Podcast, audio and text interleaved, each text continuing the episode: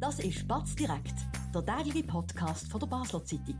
Präsentiert von Balwas, Ihrem zuverlässigen und verantwortungsvollen Finanzpartner. Egal was Sie vorhaben.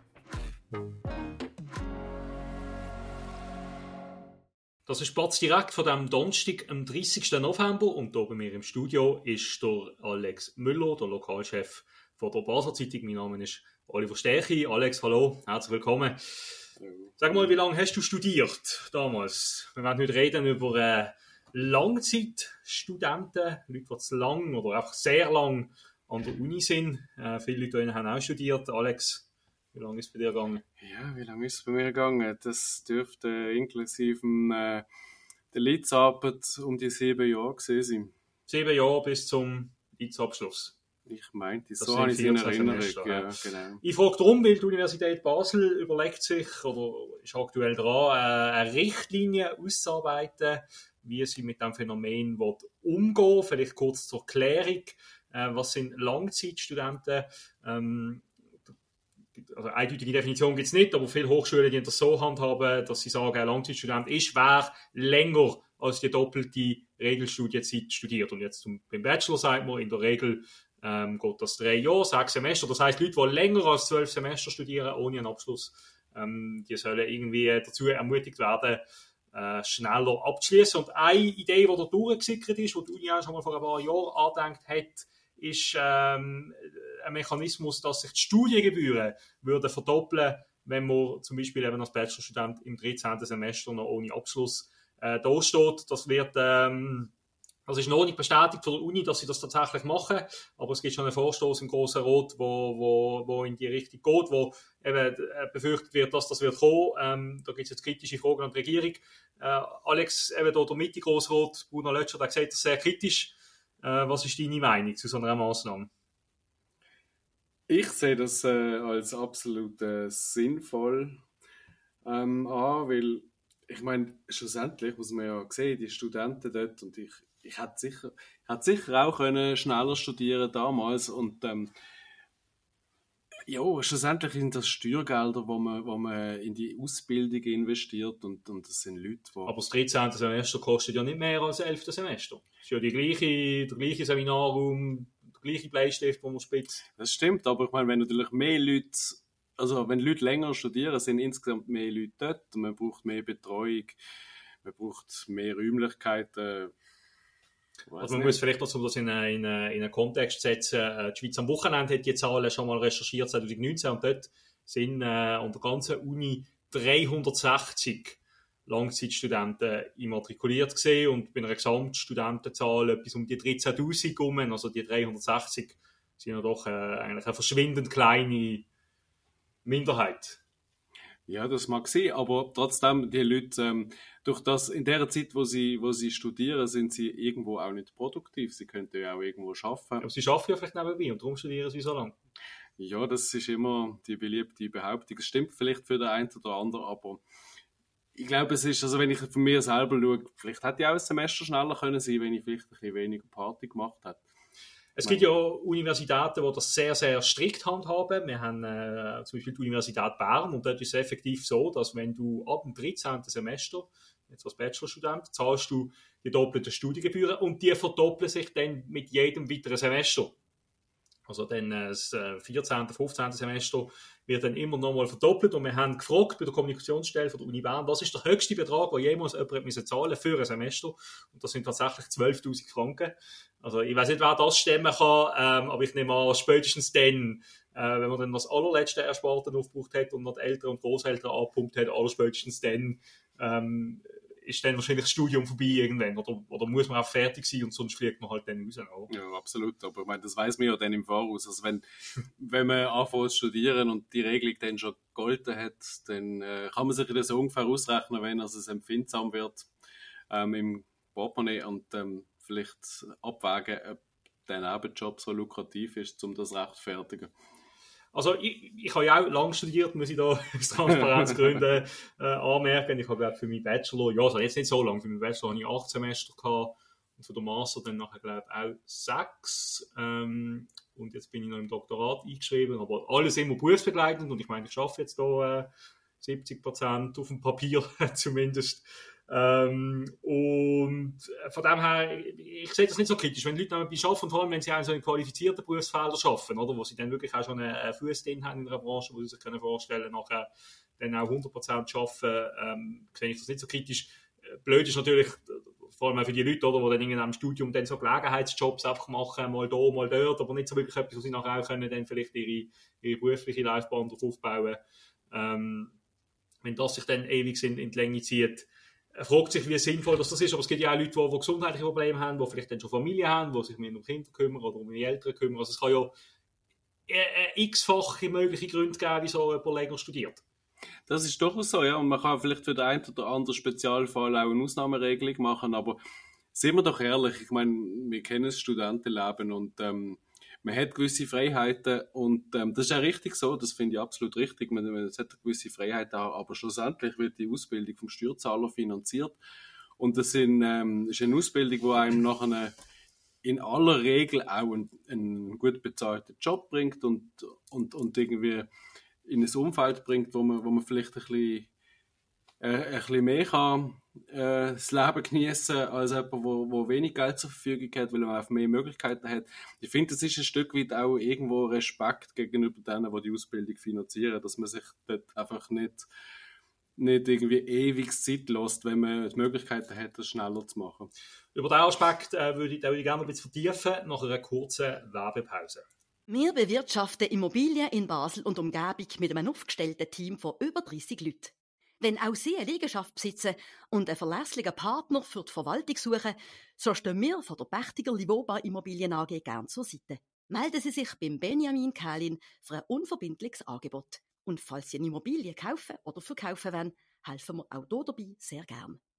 Ja, Alex, es hat ja in den letzten paar Monaten immer wieder mal mediale ähm, Diskussionen und Aufregung gegeben, so rund um den Status, oder den, so, so wird das zumindest wahrgenommen, den Sonderstatus, wo äh, Studierende genießen, weil jedes Mal, wenn eine Idee kommt äh, von, von Ökonomen oder sonst äh, Leute, die sagen, äh, oder man soll zum Beispiel die Studiengebühren äh, zurückzahlen, wenn man nach dem Studium nicht 100% schafft, oder man soll mehr Steuern zahlen, wenn man nicht 100% schafft, oder? Da steckt überlegt dahinter, die Allgemeinheit finanziert ein Studium und nachher soll man auch der Allgemeinheit etwas zurückgeben, indem man möglichst Vollzeit schafft. Äh, weil auch das ist ja ein Phänomen, äh, dass Leute, die sehr gut ausgebildet sind, oft eben dann weniger können arbeiten, weil sie immer noch genug verdienen, auch wenn sie 50, 60 Prozent arbeiten ähm, und dann da nicht äh, mehr, mehr 100 Prozent arbeiten. Das wird immer wieder mal kritisiert. Was ich einfach immer wieder spannend finde an dieser Debatte, äh, auch von der Kritik, die dann kommt, ähm, ist eben so ein bisschen der Sonderstatus von, von diesem Studium. Weil ich meine, in keiner anderen Ausbildung kannst du dir das erlauben,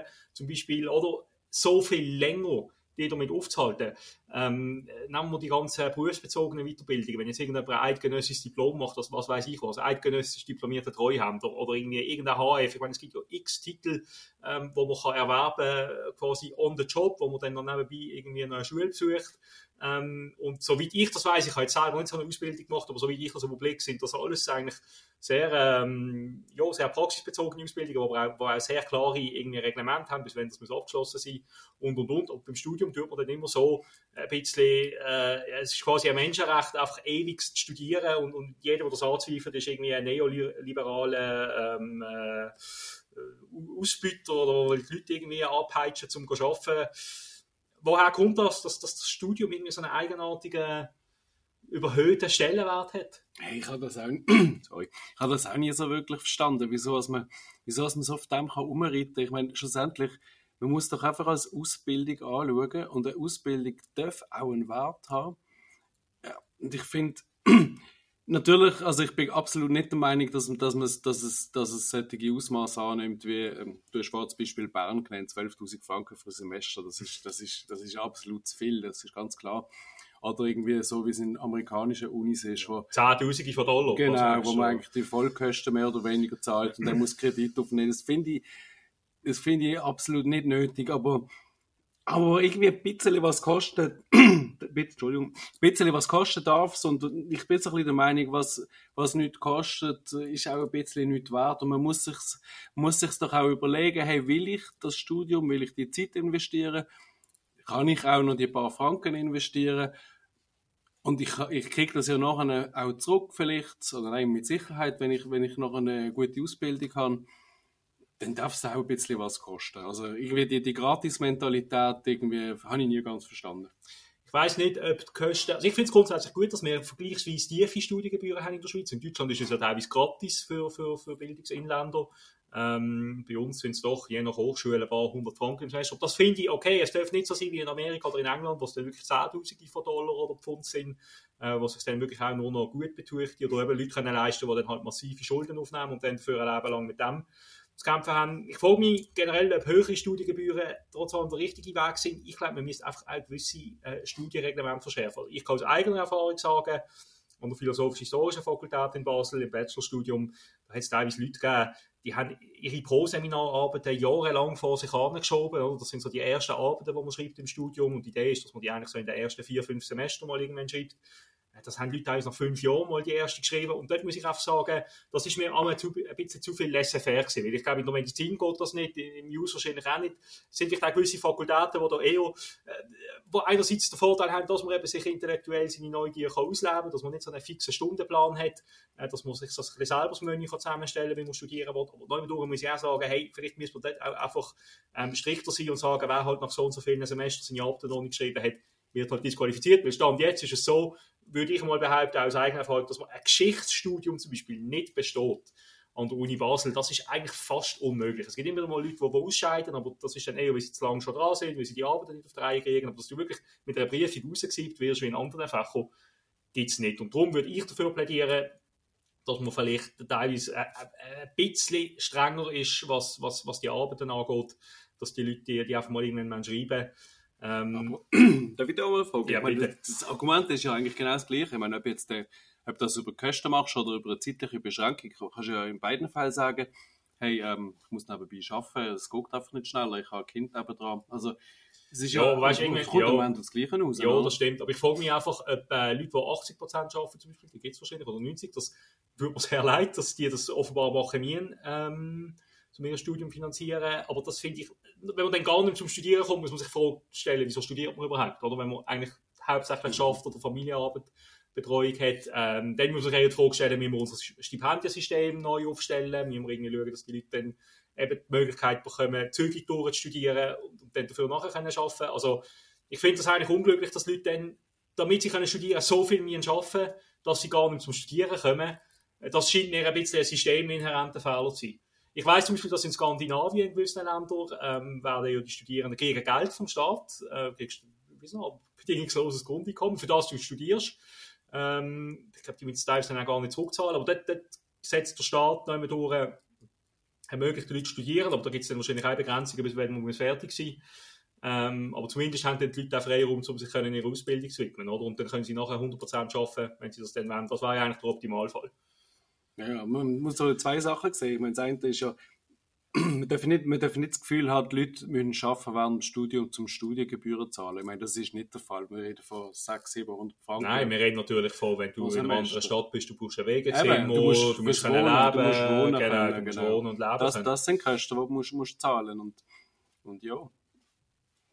Ich finde halt den Gedanken einfach ein bisschen unfair. Ich meine, du hast die einen Leute, also wenn du jetzt da das, das nordische Beispiel ansprichst, hast du die einen Leute, die, die haben die Möglichkeiten nicht, müssen irgendwie eine Lehre machen oder dürfen eine Lehre machen oder können eine Lehre machen, wie auch immer man das will anschauen. Und haben noch einen eher knappen Lohn, vielleicht das ganze Leben lang. Und diejenigen, die dann sowieso später irgendwie oben rausschwingen mit den Löhnen, kriegen eigentlich die Ausbildung auch noch, noch vergoldet. Ich habe doch ein bisschen Mühe mit dem Gedanken, muss ich sagen. Ja, also ich glaube auch nicht, dass das in der Schweiz per se mehrheitsfähig wäre, so ein so Modell. Äh, auf jeden Fall, wir sind schon am Ende von der Zeit. Das Thema wird uns sicher weiter begleiten. Wir sind sehr gespannt, was die Uni Basel wird vorstellen. Sie haben gesagt, bis im Frühlingssemester soll die Richtlinie vorliegen. Dann wird man auch inhaltlich das genau können anschauen, ähm, was das denn genau ist. Und wir werden sie auf jeden Fall auf dem Laufenden behalten. Ich bedanke mich bei dir, Alex, fürs Mitdiskutieren und auch bei Ihnen, geschätzte Zuhörerinnen und Zuhörer, fürs Zuhören. Das war Spatz direkt von dem 30. November. Wir sind morgen wieder auf Sendung, wie immer am Freitag mit einem Sportthema, mit einem FCB-Thema. Ich freue mich, wenn Sie dann auch morgen wieder dabei sind und wünsche allen noch einen schönen Abend.